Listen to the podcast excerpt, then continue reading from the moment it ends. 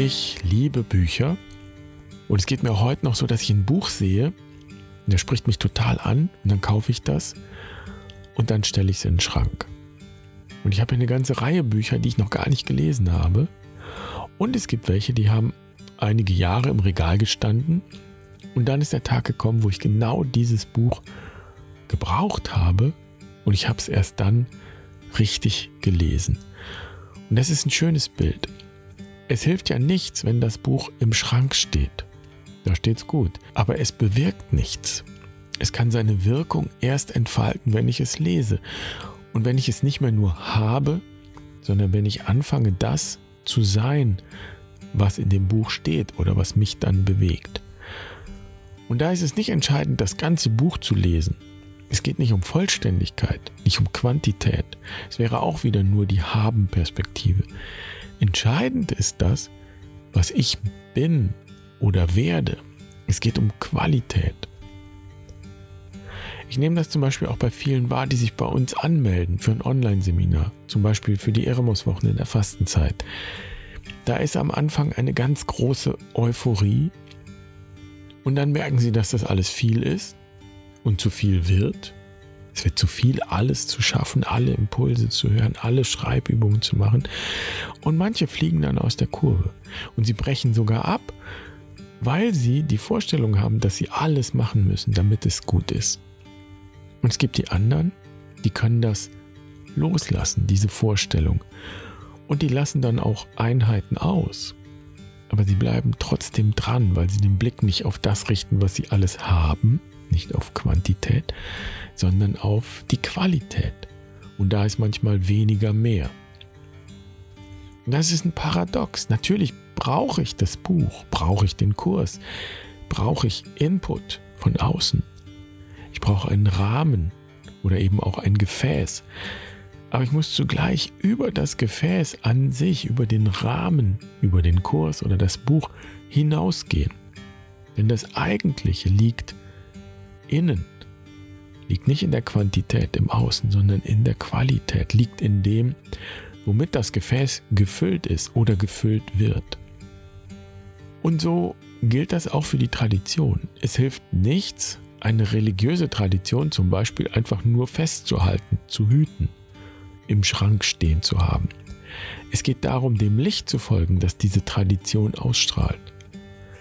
Dem Licht, das mich meinen Weg besser erkennen lässt. Aber dann gilt es, diesen Weg zu gehen und eben eine eigene Erfahrung zu machen und wirklich Raum zu schaffen für Entwicklung und Wachstum. Und diese Haltung ist es auch, die alle mystischen Wege in den verschiedenen Traditionen verbindet, würde ich sagen.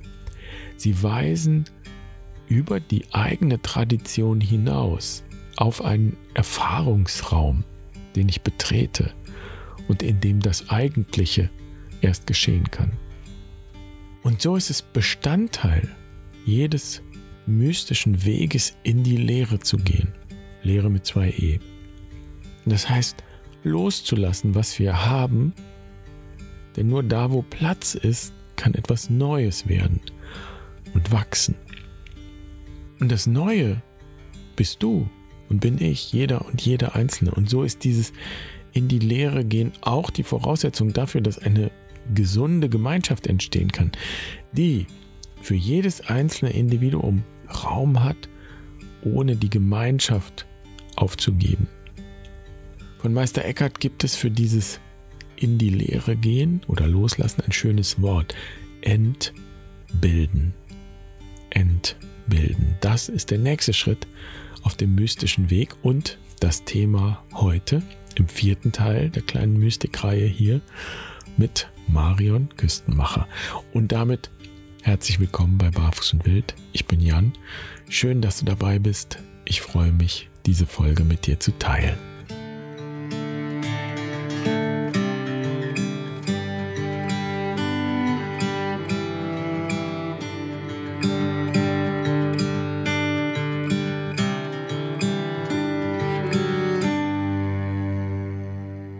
entbilden.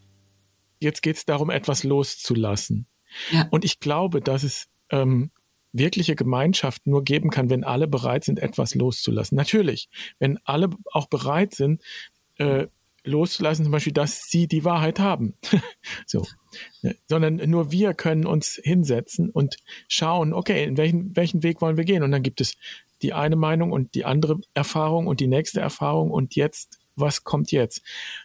Und so habe ich diesen Schritt, der jetzt kommt, entbilden, oder ich so mal, ich könnte ihn so verstehen, loslassen und frei werden. Ja, für was eigentlich? Ja, für, vielleicht auch für das, was neu werden will, was überhaupt erst Raum braucht, weil es noch gar nicht da ist. Mhm, ja, also ich sag mal, wenn alle, die in eine, in eine Gruppe reinkommen, in eine Gemeinschaft kommen, sind reich, weil jeder schleppt sozusagen seine Besitztümer mit an. Also das ist, wie er sich die Wirklichkeit vorstellt, was er für Gottesbilder hat, was er sich unter hm, guten Beziehungen vorstellt, äh, alles, ja. Also wir, wir, wir sind, jeder ist ein Berg von Konzepten und Wünschen und Vorstellungen. Und allein das äh, zu sagen, das lege ich und lasse ich jetzt los, äh, und dann merkst du, kaum habe ich eins losgelassen, kommen die nächsten 2000 Vorstellungen, mhm. stieben nach. Ne? Also das ist ein Riesending. Äh, und das immer wieder zu merken, also wer bin ich? Bei dieser Ich bin Vorstellung, also ich bin das, ich bin mein Küstenmacher, ich bin eine Autorin, ich bin Mutter von und so weiter. Ne? Da kannst du ja ganz lange Listen schreiben. Und dann schreibt man nochmal eine Liste, liest es durch und schreibt dann, ich bin nicht Marion Küstenmacher. Ich bin nicht Autor. Ja? Also man verneint das einfach alles mal und schaut mal, wie sich das anfühlt, wenn man sich nicht darüber definiert. Hm. Was bleibt denn dann übrig? Ja? Äh, das sind, sind ganz spannende Übungen, äh, die man machen kann. Äh, und dieses Entbilden, ähm, ich, ich liebe ja bei den Sufi-Mystikern, den islamischen Mystikern, da liebe ich ja den Celal Eddin Rumi so sehr, weil der halt auch ein Poet war. Und ich finde, ich liebe Poesie und mag halt auch immer wieder, wieder dieses Loslassen formuliert. Der sagt zum Beispiel, sei Schnee, der schmilzt, wasch dich ab von dir. Eine weiße Blume wächst in der Stille. Ja, da kommt was ganz Neues, was ganz anderes. Ich soll ich jetzt plötzlich eine weiße Blume sein, ja? Also solche Bilder sind klasse. Oder dann sagt er, zerbrich das Weinglas und fall zum Atem dessen, der es blies. Und merkst du, was der macht? Der, der, der zaubert dir ein wunderschönes poetisches Bild hin und im, im nächsten Schritt macht er dir es kaputt. Sagt, lass das Bild los. Ja? Mhm. Ja? Oder sagt, schau mal, wie du dir dein, dein Ich-Haus ausgemalt hast, aber dann sozusagen hau das Haus weg, ja, oder mhm. die Wände weg. Und also ständig macht er solche Vorschläge und unsere Seele, die ähm, reagiert sehr stark auf Bilder, weniger auf so dogmatisch abstrakte Begrifflichkeiten. Und deswegen äh, glaube ich, dass, dass das auch ein guter Weg ist, ähm, sich da einladen zu lassen. Mhm. Ja, über, über solche, einfach wenn man ein bisschen länger so, so einen Satz meditiert. Ludwig Wittgenstein, ein Philosoph, analytischer Philosoph, vielleicht auch ein Mystiker, der sagt, muss die Leiter hochsteigen und dann musst du die Leiter hinter dir wegwerfen.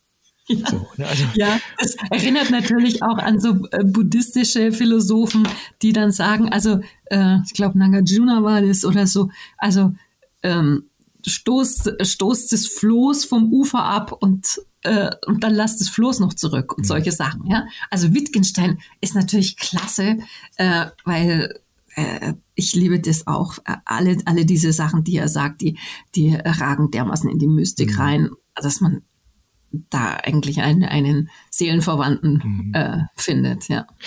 Der hätte sich bestens mit äh, Nikolaus von Kues und Meister Eckhart unterhalten können. Ja.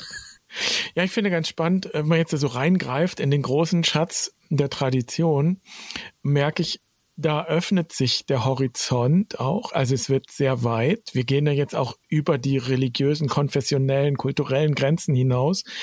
Ähm, ich finde es auch wieder spannend, die eigene Tradition jetzt aus, den, aus der Perspektive zu sehen. Also der Mensch, der zu Jesus kommt und sagt, wie kann ich das ewige Leben gewinnen?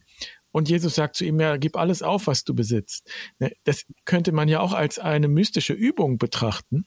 Ne, mhm. Also entbilde dich, äh, lass all das gehen, was, worüber du dich bisher identifiziert hast. Ähm, und siehst als Übung eben für einen Raum, den du damit schaffst, in dem du noch gar nicht weißt, was da drin entsteht, weil so, so wächst erst etwas, wenn, mhm. wenn du Raum schaffst. So. Ja, ja. Also das ist, ich meine, Jesus war ein, ein genialer Mystagoge und, und Begleiter von Menschen. Das merkt man an diesen Geschichten da. Also wichtig ist halt auch beim Loslassen, mm, ich sag's mal so, ich habe schon auch Leute getroffen, die an diesem Punkt sind und dann gemerkt, dann habe ich gemerkt, okay, was die jetzt meinen ist, sie müssten jetzt ihre Ehe loslassen, ja, ihre Beziehung loslassen und so. Und das ist halt, da muss man eine ganz feine Unterscheidung jeweils immer treffen. Ne? Ist es wirklich jetzt ein Ehethema oder ist es jetzt einfach nur dein Inneres, wo, was du eigentlich dem anderen in die Schuhe schiebst? Mhm. Äh, also ich bin ganz stolz, dass ich schon ein paar Ehen gerettet habe dadurch, mhm. im positiven Sinne, dass sie das gemerkt haben, nee, guck mal, ich trickse hier selber rum ich will das, das loslassen und jetzt ganz heilig werden, aber das ist Selbstbetrug. Ja? Ja. Also es gibt schon Klippen auf dem Weg und da knallen wir auch manchmal echt gegen die Felsen. Ne? Das ist schon nicht so easy. Finde ich super interessant, ähm, weil es, wir würden jetzt bei der Quest im Lebensrat sagen, und entbilden wäre ein Stück der Norden, ne, auch die Vernunft, aber auch gar nicht mhm. nur so das rationale Denken, auch ist auch die Qualität von Gemeinschaft, Verantwortung füreinander. So, und wenn ich das aber äh, sozusagen ja wahrhaftig tun will, muss ich unter Umständen nochmal zurückgehen in einen Schritt vorher, in die Ausbildung, wäre es jetzt hier mhm. bei dir mhm. oder Meister Eckert. Ich muss nochmal zurück in den Westen und eben auch prüfen, okay, ist das, was ich mir jetzt hier vorstelle, ist es wahrhaftig? Ist, stimmt es? Ist es stimmig? Oder ist es wieder eine Stimme, der ich sozusagen aufsitze, die ja wieder so ein Bild, das in mir ist. Also wenn ich das jetzt alles losgelassen habe, dann bin ich ein besonders spiritueller Mensch oder sowas. ja. ja. Also ich finde überhaupt grundsätzlich den Gedanken in diesem Schritt sehr schön. Ähm, das hast du, glaube ich, auch irgendwo formuliert. Das Meister Eckhart sagt, ähm, ist eigentlich wie ein Bildhauer, du, du schlägst was weg und dann bleibt das Eigentliche übrig. So. Ganz genau. Das ist, das, das Bild hat, hat er schon bei, gibt es schon bei Plotin. Also das ist wunderbar. Und ich, ich finde es auch so ein, ein, ein kreativ schöpferisches Bild, ja. Also es entsteht ja tatsächlich etwas, was ich sozusagen, vorher sehe ich diesen Marmorblock oder Holzblock und ich, ich weiß ja buchstäblich nicht, ob es gelingt, Ne? Es kann auch schiefgehen, so ein Prozess des Wegnehmens. Aber wenn es gelingt, dann entsteht da plötzlich vielleicht sozusagen meine ureigenste Gestalt, so wie ich vielleicht zutiefst gemeint bin. Und das ist auch so eine, so eine Spannung, die wir in allen Religionen sehen äh, und die ja auch im Neuen Testament eigentlich dauernd verhandelt wird. Das ist diese Spannung zwischen Lehre und Fülle ja, Kenosis und Plerosis. Also Jesus hat das gelehrt. Ich, also mit diesem Mystikwissen liest sich natürlich auch Neue Testament anders und man sieht dann, wow, der, darauf zielt der, ja, das macht er so. Äh, er bietet immer wieder einmal Bilder der Fülle an und einmal Bilder sozusagen des Loslassens und der Lehre. Mhm. Ähm, das ist, glaube ich, also das könnte halt so jetzt also so ein Christsein äh, drittes Jahrtausend werden, dass wir das einfach wieder äh, entdecken und auch so wie ihr das dann macht, äh, in Kombination jetzt das Franziskanische mit, äh, mit dem Rat, mit dem Medizinrat, ja, äh, dass so Weisheitsstränge sich so verflechten, dass da so, so wie so ein Zopf, ja, mhm. ähm, weil, weil wir einfach sehen, okay, die verweisen ja auf die gleichen Prozesse. Ne? Und ähm, das so, so habe ich es ja auch in der, in der Einleitung vom Buch geschrieben, dass, dass es hier letztendlich geht um, um diese selbstähnlichen Strukturen in den Weltreligionen. Das nennt man fraktal. Ähm, und deswegen habe ich ja auch in jedem Kapitel mische ich ja, auch eben wie in so so Zopf, äh, vermische ich ja Judentum, Christentum, Islam, Hinduismus, äh, schamanische Traditionen und was da kommt, bei, ein, bei den einzelnen Themen, weil ich einfach diese Vielsprachigkeit abbilden wollte. Ne? Das, könnte man jetzt als Synkretismus natürlich abwerten und sagen, bäh, das darf man nicht, pfui.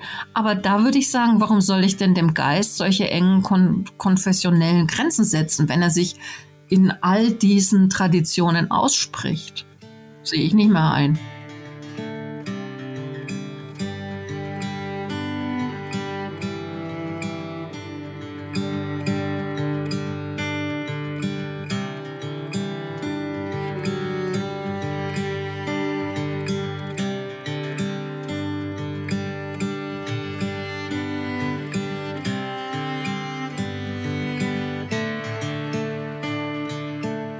Vielleicht gehörst du auch zu den Menschen, die auf der Suche sind nach einem mystischen Weg. Und vielleicht hast du bisher gedacht, das ist nichts für mich, weil du irgendwie geglaubt hast, so ein Weg ist nur was für religiöse Spezialisten, für Heilige oder religiöse Spinner. Vielleicht merkst du aber jetzt, das ist ja eigentlich ein Weg, der gehört zum Leben, ganz natürlich. Weil das ganze Leben immer auch mit Loslassen und Abschied nehmen zu tun hat. Und das bleibt eine ziemlich traurige und deprimierende Angelegenheit, wenn wir nicht vermögen, jeden Abschied auch als Neubeginn zu betrachten. Jedes Loslassen als Voraussetzung für eine neue Fülle. Es könnte sein, dass du in deiner Tradition, die dich bisher geprägt hat, noch keinen Ansatz für diesen mystischen Weg gefunden hast. Könnte daran liegen, dass du nicht gesucht hast könnte auch daran liegen, dass in deiner Tradition dieser mystische Weg nicht von besonders vielen gegangen wird. So ist es ja bis heute in der jüdisch-christlichen Tradition. Da gelten die Propheten und Mystikerinnen sogar eher als verdächtig, verrückt, anmaßend, wie auch immer.